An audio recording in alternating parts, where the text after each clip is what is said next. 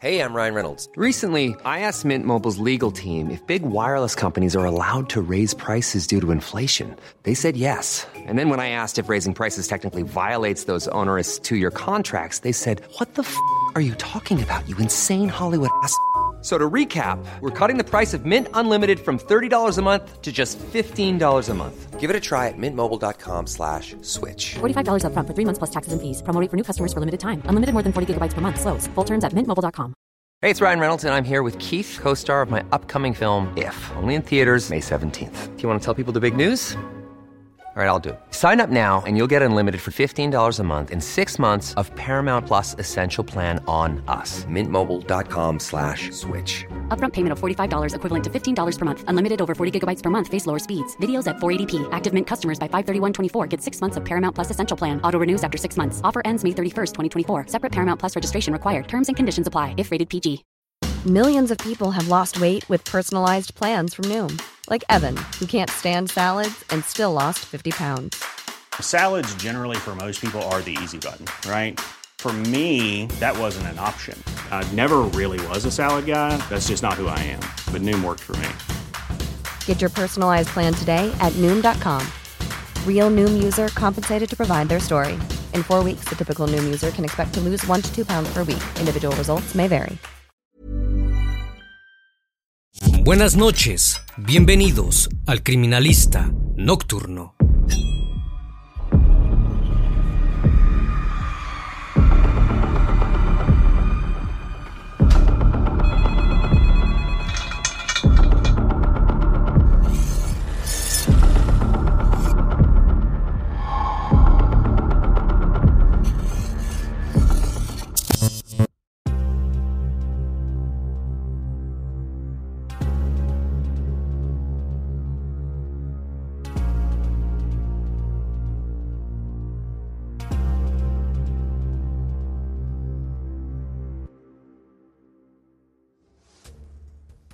Corría el año 2017. Era domingo a las 6.30 de la mañana en Buenos Aires, Argentina, cuando Araceli le envió un mensaje de texto a su madre, Mónica Ferreira, diciéndole, Ma, prepara el agua para el mate que ya voy para casa.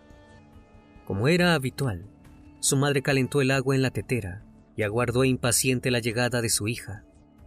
Los minutos pasaban y Araceli no llegaba a casa.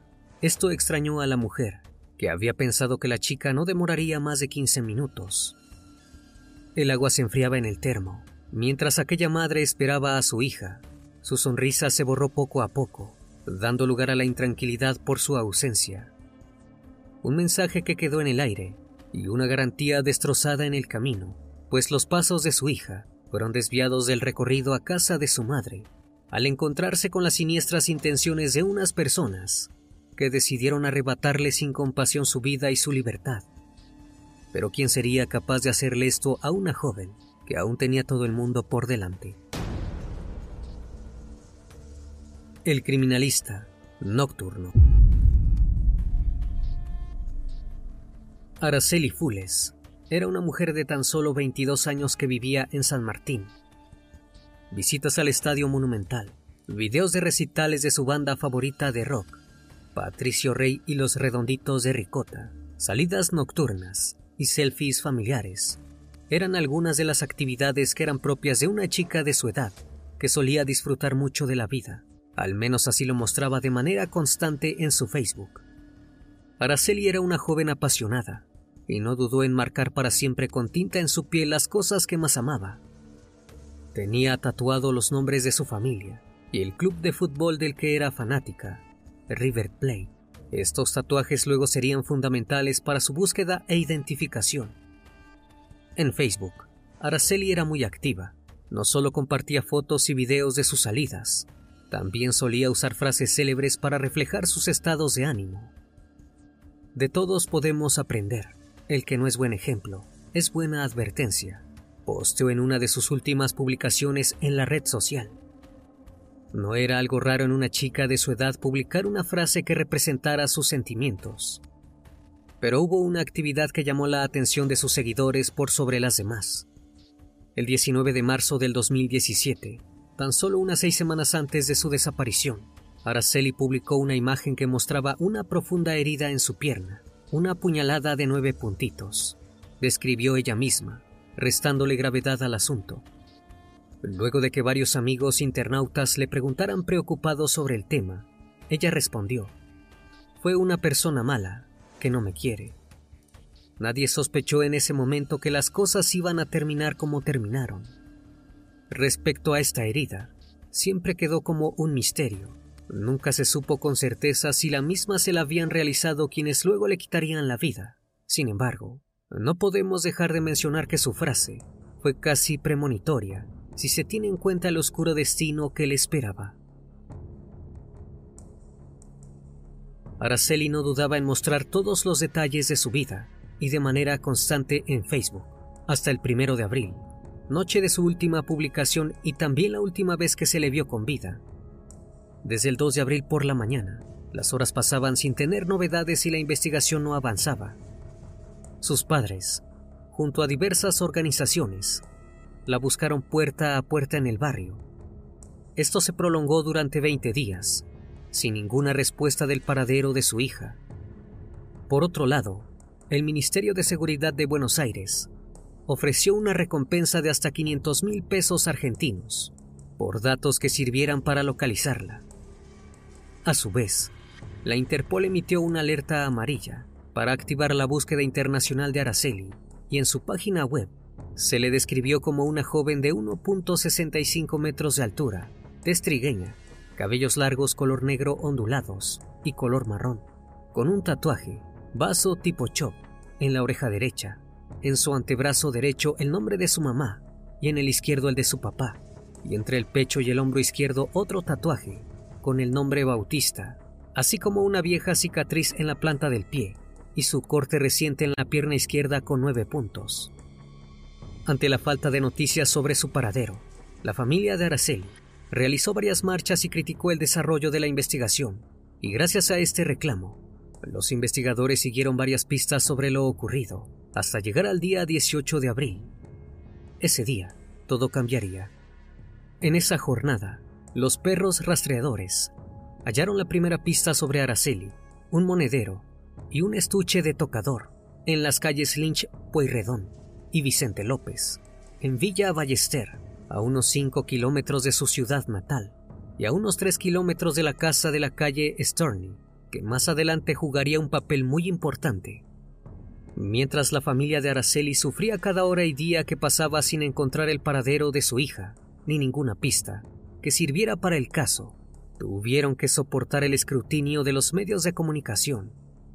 Por lo espeluznante del caso, les vino como anillo al dedo para llenar horas de televisión en la que los conductores no midieron sus palabras al hablar de la joven desaparecida, contando minuto a minuto cómo fueron sucediendo los hechos. Apenas los medios tuvieron información del hallazgo de un cuerpo, se activó la maquinaria horrorosa de comentarios sobre el caso, que ya no se trataba de Araceli, la chica de la foto que toda Argentina compartió en Facebook, con la esperanza de que apareciera sana y salva, se había convertido en mercancía para el show mediático televisivo durante todo el día que precedió el hallazgo del cuerpo, aún no identificado, especularon sobre su identidad. Se dijo que había sido reconocida por un tatuaje, que el cuerpo estaba en partes, cubierto con cal, y a cada instante iban sumando más y más detalles a la trágica noticia, que evidentemente para los familiares fue devastador. Pero no pasó mucho tiempo para que de manera cruel y sin filtros, los medios de comunicación finalmente revelaran que efectivamente aquel cuerpo pertenecía a Araceli Fules.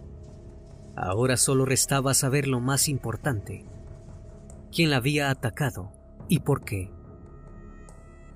El cuerpo de Araceli fue hallado tras la intervención de perros pertenecientes a los bomberos voluntarios de Punta Alta, que siguieron el rastro de la joven hasta unos escombros en el patio de la casa de Darío Badaraco, ubicada en Alfonsina Storni 4477, de José León Suárez, partido de San Martín. Debajo de esos escombros se encontraba Araceli Fules, a unos 35 centímetros de profundidad, bajo una losa de cemento y tapado con material de construcción. Si bien en un momento trascendió que estaba en partes, los peritos determinaron que el cuerpo estaba en decúbito dorsal y las extremidades inferiores flexionadas hacia atrás. Luego de varias horas, y con la trágica verdad revelada a su familia, finalmente se dio a conocer la causa del deceso. La necropsia determinó que la joven falleció por asfixia mecánica por estrangulamiento a lazo, con un elemento compatible con precintos plásticos. También se pudo confirmar que su deceso había ocurrido entre 28 y 30 días antes, un lapso compatible con la fecha de desaparición de Araceli. El resultado fatídico del caso no calmó a los medios. Por el contrario, hablaban sin ningún tacto.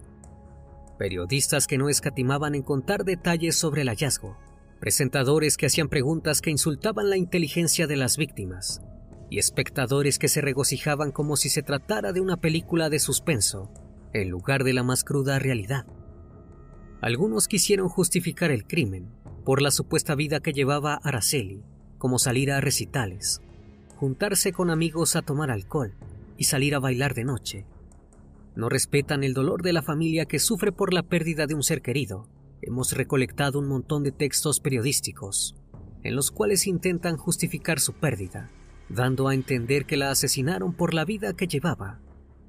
Dijo con dolor su madre, en una nota mientras aguardaba que la investigación reconstruyera el día de los hechos para entender cómo su hija había llegado a esa casa en la que había encontrado el peor de sus finales.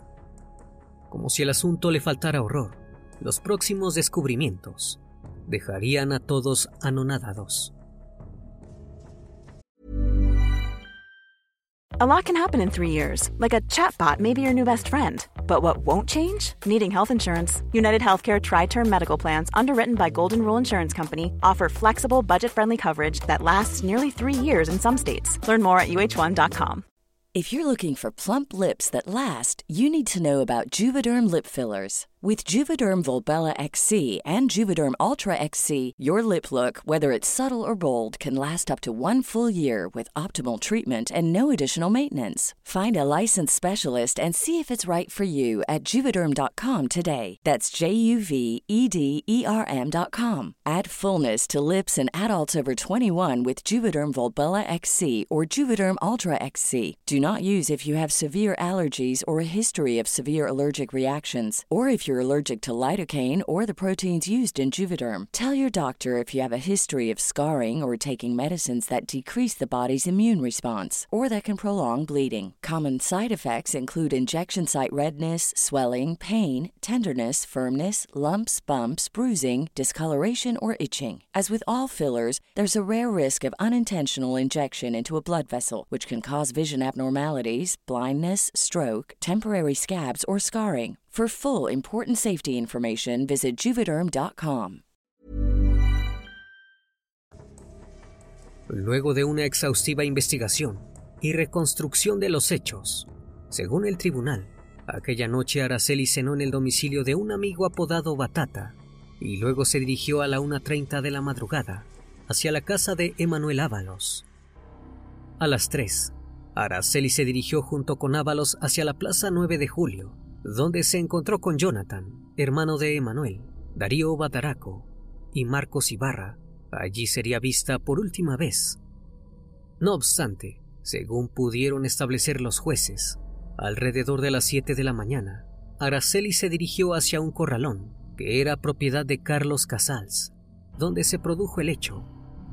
Aparentemente a Araceli la llevaron desde la plaza en José de León Suárez, a 8 kilómetros de San Martín, hasta el corralón que tenía Carlos Casals y en el cual trabajaba Badaraco, que estaba a tan solo medio kilómetro de distancia.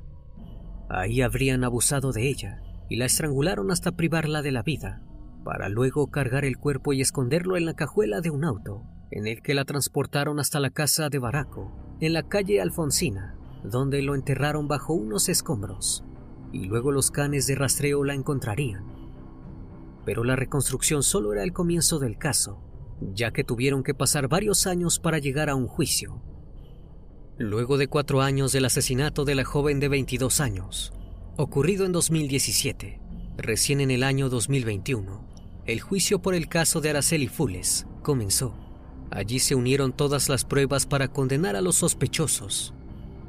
Anteriormente al hallazgo del cuerpo el día 27 de abril en la casa de Baraco, la justicia había ordenado un allanamiento en ese mismo domicilio y no se había encontrado ningún rastro de Araceli, lo que hizo suponer a los jueces que el cuerpo fue colocado en ese lugar luego de ese día, cuando Darío Baraco tuvo motivos suficientes para no sospechar que iban a volver a su casa a buscar más pistas de la desaparición de la joven, ya que aún estaba como testigo y no como imputado. A esta conclusión se le agrega el olor de Araceli Fules en la cajuela del auto Megane Renault 19. Los perros de rastreo habían marcado positivo tres veces dicha cajuela, que como luego se comprobaría, había sido limpiada con Pinolux y o algún desinfectante para ocultar que el cuerpo de la chica había estado en el interior.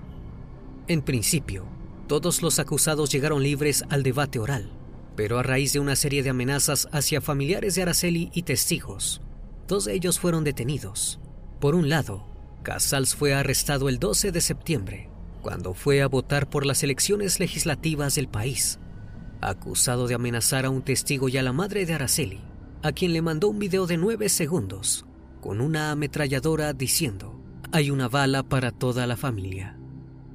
En tanto, Cabañas fue detenido dos días después, luego de que intentó ingresar a la segunda audiencia del juicio oral con un arma blanca. Ante esta situación, el juez Martín Klobovs los procesó con prisión preventiva. El debate en el que se juzgó a ocho hombres por el delito de homicidio agravado por feminicidio y por la participación de dos o más personas, se extendió por 53 días, a lo largo de los cuales declararon casi 300 testigos en 14 audiencias, en las que se intentó reconstruir minuciosamente el recorrido de Araceli y de los imputados durante la noche del hecho. Pero no todo fue fácil en el camino hacia la justicia, ya que hubo muchas fallas que perjudicaron el juicio la madre de Araceli dijo, el responsable de esto es el Estado, y reprochó que la misma policía desvió la investigación por lo que pasó con su hija. No nos escucharon cuando pedíamos la gendarmería que interviniera la policía de la ciudad, ni siquiera la presencia por teléfono para decirnos estamos con ustedes. Yo no pedí plata, una casa, nada. Pedí que encontraran a mi hija, sentenció la madre. En este sentido añadió que cuando el presidente Mauricio Macri le mandaron una nota que le iban a secuestrar a su hija, encontraron la solución enseguida hallando a la persona de inmediato. ¿Por qué no hicieron lo mismo con mi hija? ¿Mi hija no es un ser humano? A mi hija no la buscaron. Ferreira aseguró que la justicia se manejó con las pocas pruebas que consiguió la familia. En tanto agregó que fueron pocos los testigos que declararon porque la mayoría tenía miedo a represalias en contra de ellos y su familia. Ferreira también contó que desde la justicia ni siquiera notificaron a la familia sobre la decisión de concederle la excarcelación a los cuatro acusados por fallas en la investigación y dejar en prisión solo a Darío Badaraco, el dueño de la casa donde fue encontrada semienterrada la joven de 22 años. Siendo solo Darío Baraco quien estaba detenido en el penal de Sierra Chica como el presunto asesino de Araceli Fules, no pasó mucho para que lo inesperado sucediera. Badaraco pereció en prisión, tras ser atacado a golpes y quemado con agua caliente por dos compañeros de celda, uno de los cuales confesó que se trató de un problema de presos y que lo tenían que arreglar de esa manera. Fuentes del Servicio Penitenciario de Buenos Aires informaron que Badaraco, de 31 años, falleció luego de haber permanecido internado cinco días en un hospital de la ciudad de Olavarría en el centro de la provincia de Buenos Aires. Los guardias escucharon gritos y al observar por el pasaplatos de dicho calabozo, pudieron ver cómo Badaraco era agredido por sus compañeros, por lo que ingresaron y detuvieron el ataque, pero ya era demasiado tarde. Así fue como quedaron ocho hombres imputados como cómplices del feminicidio de Araceli, Hernán Badaraco, hermano del fallecido, Marcelo Escobedo, Carlos Casals, los hermanos Jonathan y Emanuel Ábalos, Hugo Cabañas, Daniel Alanís y Marcos Ibarra. Al momento del juicio, se encontraban todos libres. La madre de la víctima solo pedía una cosa, una condena justa y que el caso no quedara impune. El tribunal consideró que los condenados cosificaron a la víctima aprovechándose de su vulnerabilidad y la trataron como objeto, a la vez que determinó que tras asesinarla, mantuvieron su cuerpo durante seis a nueve días dentro de la cajuela de un auto para finalmente enterrarlo en la casa de Darío Badaraco. Así lo describió el tribunal oral en el veredicto, en el que condenó a prisión perpetua, que en Argentina son 35 años, a Carlos Damián Casals, Hugo Martín Cabañas y Marcelo Escobedo, y absolvió por falta de pruebas a Hernán Rodrigo Badaraco, hermano del único detenido y asesinado en la cárcel, Carlos Antonio Ibarra, Daniel Alanís, los hermanos Jonathan y Emanuel Ábalos, y a Marcelo Escobedo y Hugo Cabañas, dos hombres que trabajaban en el corralón donde sucedió el crimen. Todo el contexto fáctico que debió padecer Araceli Fules nos ubica en un feminicidio, en el cual su pérdida fue mediando violencia de género por cuatro sujetos masculinos. Dijeron los jueces quienes aclararon que durante el debate se escucharon expresiones desagradables hacia la víctima. Ante cada condena, familiares y amigos de Araceli gritaban conformes con el veredicto. Luego de la sentencia corearon Araceli Fules, presente, ahora y para siempre. Minutos después de que el juicio terminara, la madre de Araceli, Mónica Ferreira, manifestó a la prensa que aguardaba impaciente fuera del tribunal. Fue una lucha muy dolorosa, porque te sacan la vida y tienes que sacar fuerzas de donde sea para que ella pueda descansar en paz y no pase nunca más. Sé que a mi hija no la voy a sacar más de su tumba, no la voy a tener más conmigo, pero ella ahora va a descansar en paz. Le van a volver a crecer las alas y volará muy alto, agregó la mujer, visiblemente emocionada y con la voz entrecortada, luego del veredicto que dio final a un ciclo. Pero la familia ya no era la misma. Había un lugar vacío en donde debía estar Araceli, y su madre supo que el camino de justicia y reclamo de los derechos de las mujeres recién comenzaba. Luego de la tan esperada condena, el Ministerio de las Mujeres, Políticas de Género y Diversidad participó junto con el municipio de San Martín de una jornada cultural en memoria de Araceli Fules. La actividad se llevó a cabo en el marco del Día Internacional de la Eliminación de la Violencia contra las Mujeres, conmemorado el 25 de noviembre del 2021 y a pocos días de haber recibido la sentencia que condenó a prisión perpetua a los criminales. El acto se realizó en la Plaza Soberanía Nacional, que solía frecuentar Araceli, en donde se destacó la importancia de articular políticas entre los diversos niveles del Estado, en pos de prevenir la violencia en contra de los más vulnerables. Además, se mencionó como desafío por parte del Estado trabajar en el abordaje mediático sobre situaciones de violencia de género.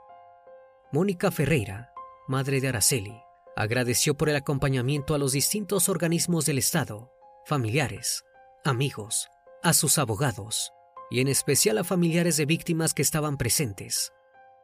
Para el cierre su madre recordó a Araceli y leyó una carta que le dedicaron sus amigos, quienes dijeron que su caso despertó en ellos un guerrero interno dormido.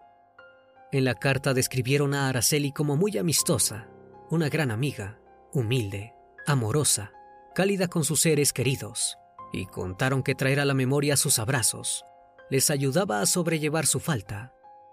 Su madre también aprovechó la ocasión para reivindicar la memoria de su hija, su vida, sus estudios y su compañerismo, en contraposición con lo difundido por los medios de comunicación en ese entonces.